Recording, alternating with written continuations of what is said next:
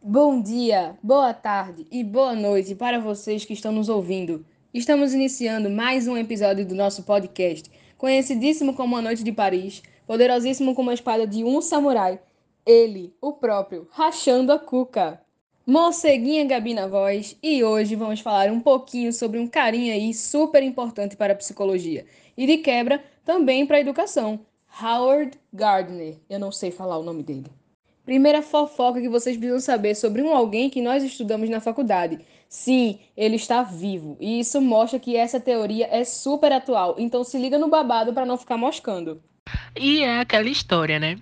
Quando uma nova Suprema surge, a outra vai ficando cada vez mais fraca.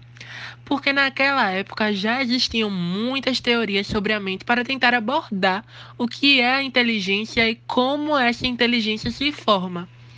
E aí, no meio desse balaio todinho, tinham até alguns pensadores que falavam sobre uns 100 tipos de inteligência aí no off, só entre a gente. Eu super acreditaria nele, só na esperança de ser tão inteligente assim.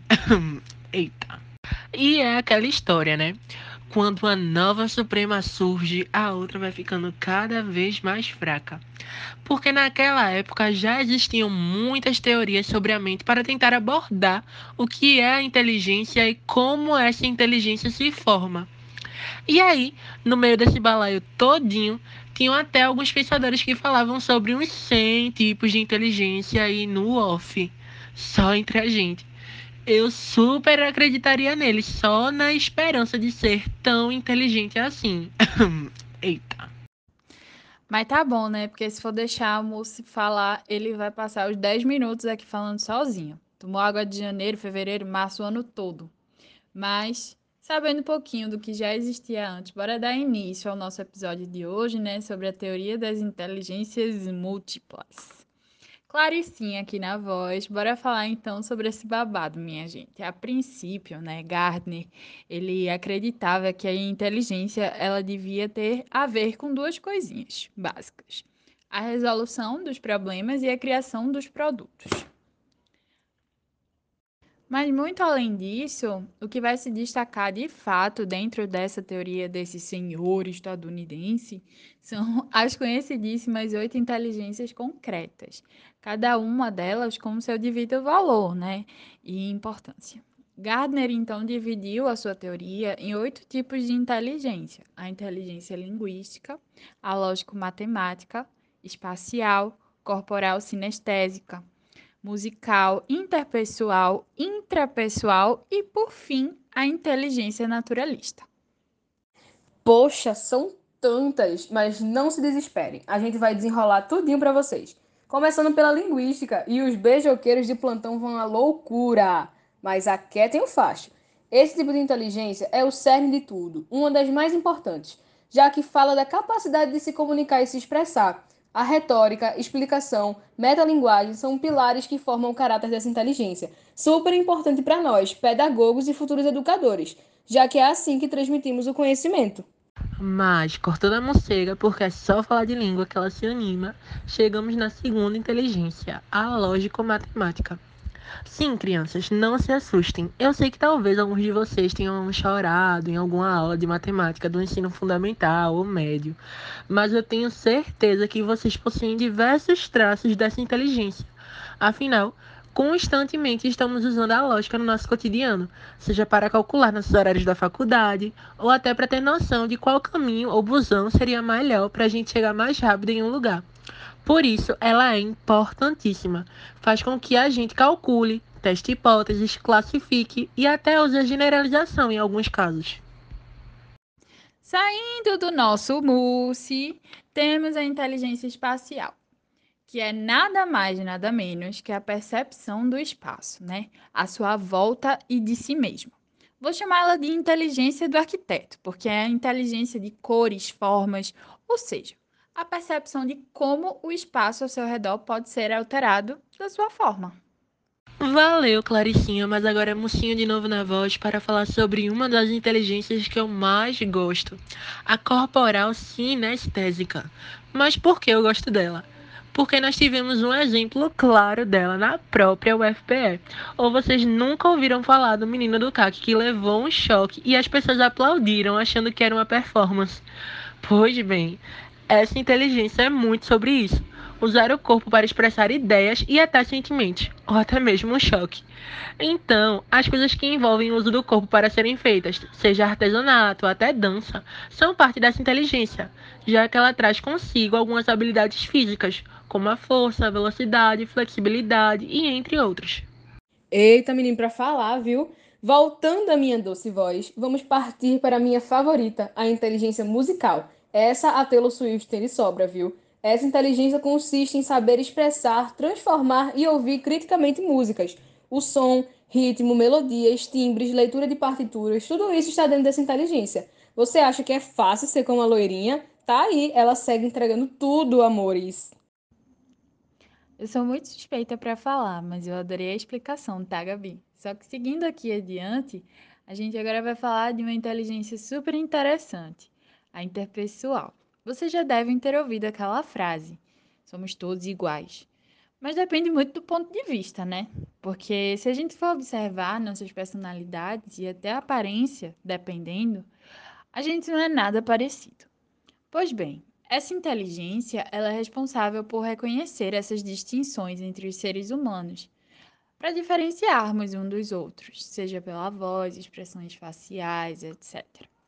Em resumo, é saber identificar as nossas diversidades e reconhecer que está tudo bem. Faz parte e é uma das coisas mais preciosas da nossa humanidade. Poder enxergar e aprender com o outro através das suas diferenças. Vamos agora para ela, a inteligência intrapessoal, aquela que fala sobre autoconhecimento. Mas cuidado, o pesadelo dos psicólogos está chegando. Os coaches. Brincadeiras à parte, essa inteligência serve para nós sabermos quem nós somos, saber o que temos dentro de nós, no mais, se conhecer por inteiro. Essa inteligência é super importante porque afeta diretamente as noções de humor, nossas intenções, motivações, desejos, além de aprimorar a capacidade da autodisciplina e reconhecimento da autoestima. Tem muita gente que precisa ter essa inteligência aí, né? Levanta a cabeça, princesa, senão a coroa cai. E por fim, depois de um bom tempo, porque são muitas inteligências, Vives pensa que o ser humano é pouca coisa. Vamos finalizar falando sobre a inteligência naturalista e quebrar alguns tabus, é claro. É sobre isso e tá tudo bem. Mas, em suma, ela é responsável pela categorização das espécies e do meio ambiente ao nosso redor, no caso, a fauna e flora. Mas não vai pensar que isso tem a ver com as mentes, não, tá? São sobre os demais seres vivos e ecossistemas do nosso planeta mesmo. Agora vê, o ambiente não seria só a natureza não. Para as pessoas que nasceram em áreas urbanas, por exemplo, seria também a inteligência de reconhecer os sistemas e até coisas inanimadas, como carros, sinais de trânsito e entre outras coisinhas. E por mais que para a gente cada uma dessas inteligências tenha um sentido, né? Naquela época o buraco era muito mais embaixo. Porque coisas como artesanato, dança e música eram sempre tratadas como aptidões e não como inteligências de fato. Por isso, Gardner foi visionário e as colocou no mesmo patamar da matemática e até da linguística, coisas mais científicas, né? E o que foi bastante inovador. Mas calma, Claricinha, o clima é de despedida, mas falta falar algumas observações interessantes sobre a teoria. Gardner também alinhou cada uma das inteligências com oito sistemas cerebrais, e dessa forma conseguimos identificar em qual região do nosso cérebro estava cada uma das inteligências. Por exemplo, onde fica a área responsável pela linguagem, a área responsável pela criatividade, entre outras. Diga lá, Gabi, o cara foi brabo demais. Mas além disso tudo, ele também alinhou a inteligência com o desenvolvimento da infância já que ele acreditava que algumas inteligências tendiam a surgir e se desenvolver mais cedo, e outras até de forma mais tardia. E outra coisa, vice, Gardner falava que todos nós tínhamos cada uma das oito inteligências. Diga aí, pois eu sou muito esperto com as oito inteligências. Mas uma coisa tu esqueceu de falar, vice moço. Ele identificou que algumas pessoas tinham mais facilidade de desenvoltura em determinadas inteligências conseguindo desempenhos muito acima da média, né? E esse grupo de pessoas foram conhecidos como savant. É, eram os famosos gênios e superdotados. que é inclusive uma das coisas bastante lembradas quando a gente fala da teoria das inteligências múltiplas. E é bom falar disso, Clarice, porque Gardner gostava de trazer exemplos da nossa própria história para ir desenvolvendo algumas inteligências, como, por exemplo, utilizar Darwin para falar sobre a inteligência naturalista, e poderia utilizar algum desenhista famoso para falar sobre a inteligência corporal sinestésica. Até eu, como fiz antes, citando Taylor Swift para falar da inteligência musical. É essa estratégia de usar exemplos do nosso cotidiano para explicar a teoria, e isso é top. Por isso, essa foi a teoria que nós escolhemos, né, meninas?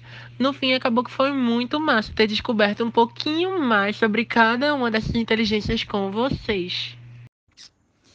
Verdade. Obrigada por todos vocês que escutaram até o fim. No caso, os que realmente escutaram, tá? Se você só ficou olhando pro alto, pagando de doido, vê se escuta outra hora. Mas é sobre isso, galerinha, e esse foi mais um episódio do seu querido, amado e maravilhoso Rachando a Cuca. Espero que vocês tenham gostado. Um beijo e até a próxima.